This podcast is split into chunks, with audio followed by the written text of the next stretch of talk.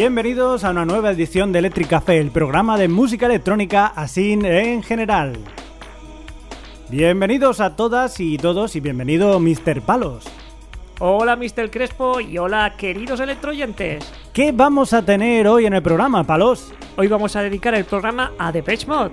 Aprovechando que han sacado su nuevo disco, Delta Machine, hablaremos de estos chicos de Basildon y escucharemos unas cuantas buenas canciones suyas. Pero no nos vamos a centrar en sus singles, os hemos preparado algunas de sus canciones que no son tan conocidas, pero que igualmente suenan muy bien. Vamos a empezar con una canción de su primer disco, Speak and Spell, que sacaron allá por el año 1981.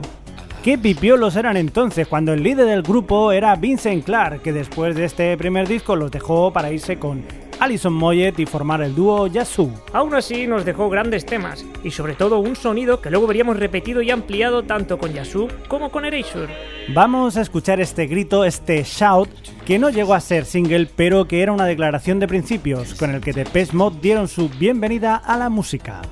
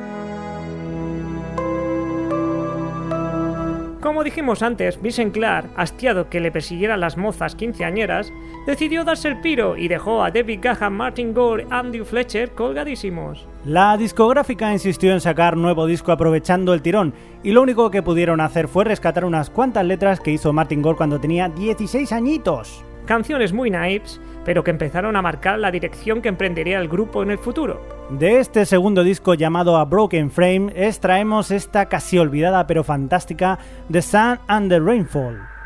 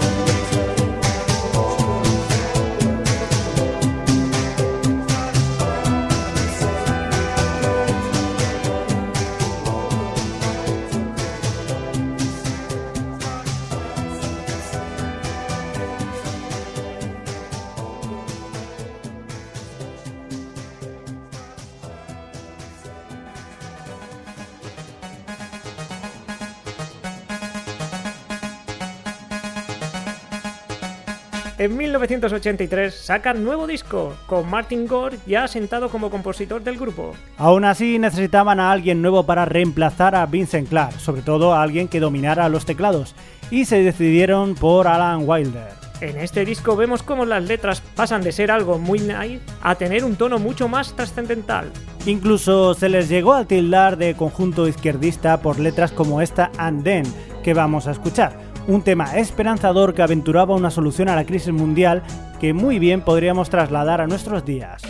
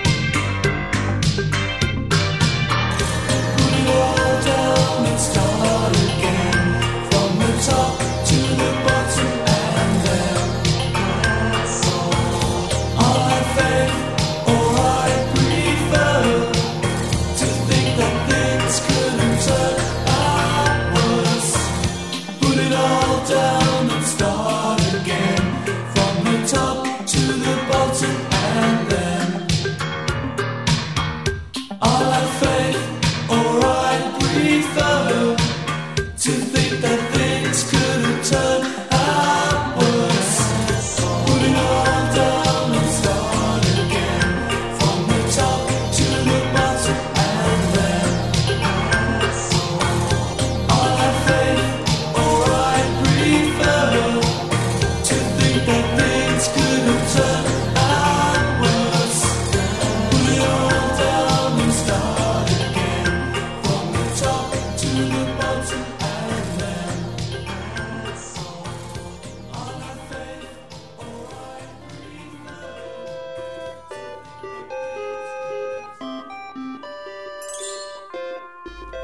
En 1984, The Best Mod sacan su cuarto disco, Some Great Reward, un disco mucho más maduro con letras que hablaban sobre el racismo, la dominación, la igualdad y claro también los fantasmas que arrastraban y han sido la pieza clave en la discografía de The Best Mod, la religión y el sexo. Precisamente sobre religión trata el tema que hemos elegido, Blasphemous Rumors, que fue uno de los singles más polémicos.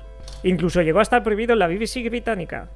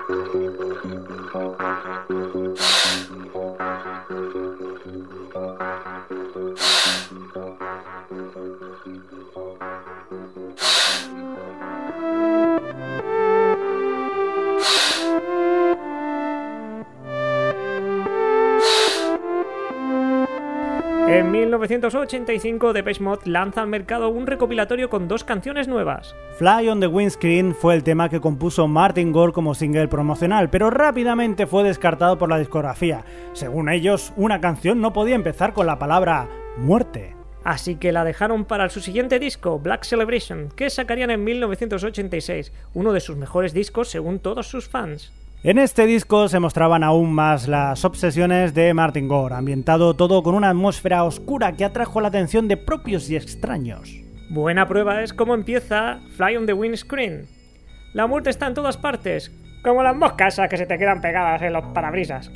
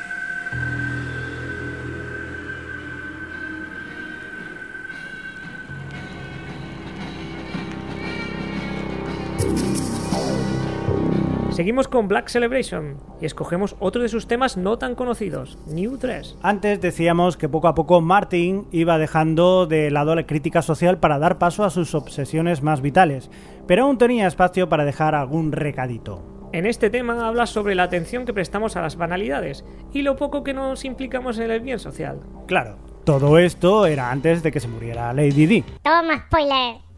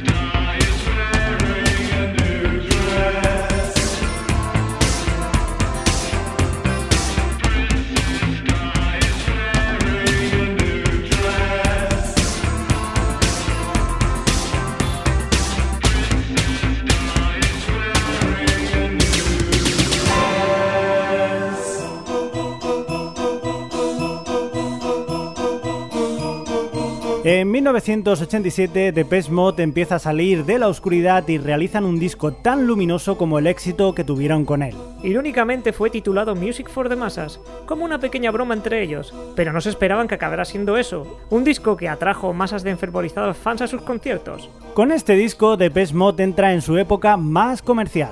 Aún así, lejos de bajar en calidad, nos dejaron piezas realmente preciosistas, como este de Things You Say, cantado por el mismísimo Martin Gore, que de tanto en tanto se reserva alguna para él.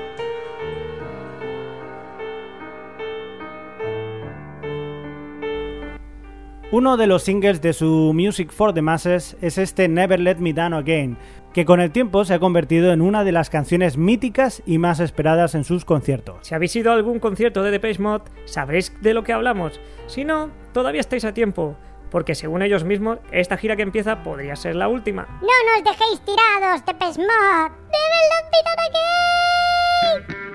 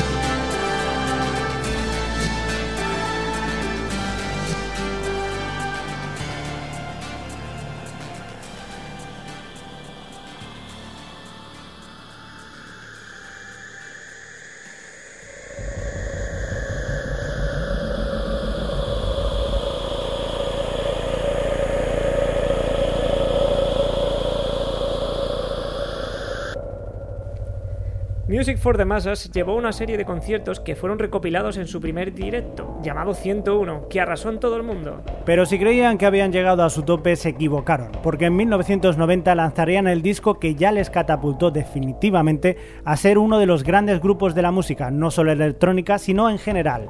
Hablamos de Violator. Todos recordamos temazos como Personal Jesus Enjoy the Silent Policy of Truth, que tanto y tanto llegaron a escucharse en aquel entonces, pero nosotros nos quedamos con un par de canciones de su disco que suenan muy bien. La primera que hemos extraído para vosotros es esta Halo.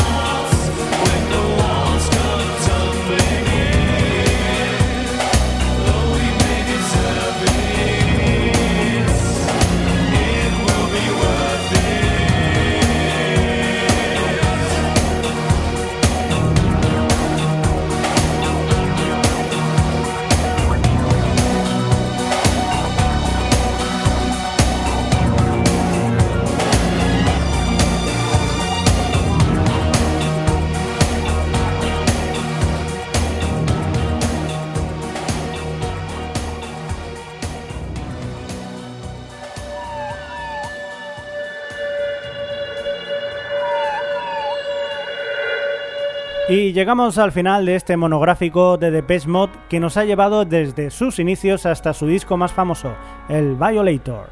Y precisamente este disco acaba con una canción que predecía todo lo que se avecinaba en el futuro de la banda, Clean. Pero de ello hablaremos en otra ocasión. Así pues, aprovechamos y nos despedimos quienes hemos estado hablando con vosotros, Tony Palos y Xavi Crespo. Hasta la semana que viene y que tengáis felices sueños eléctricos.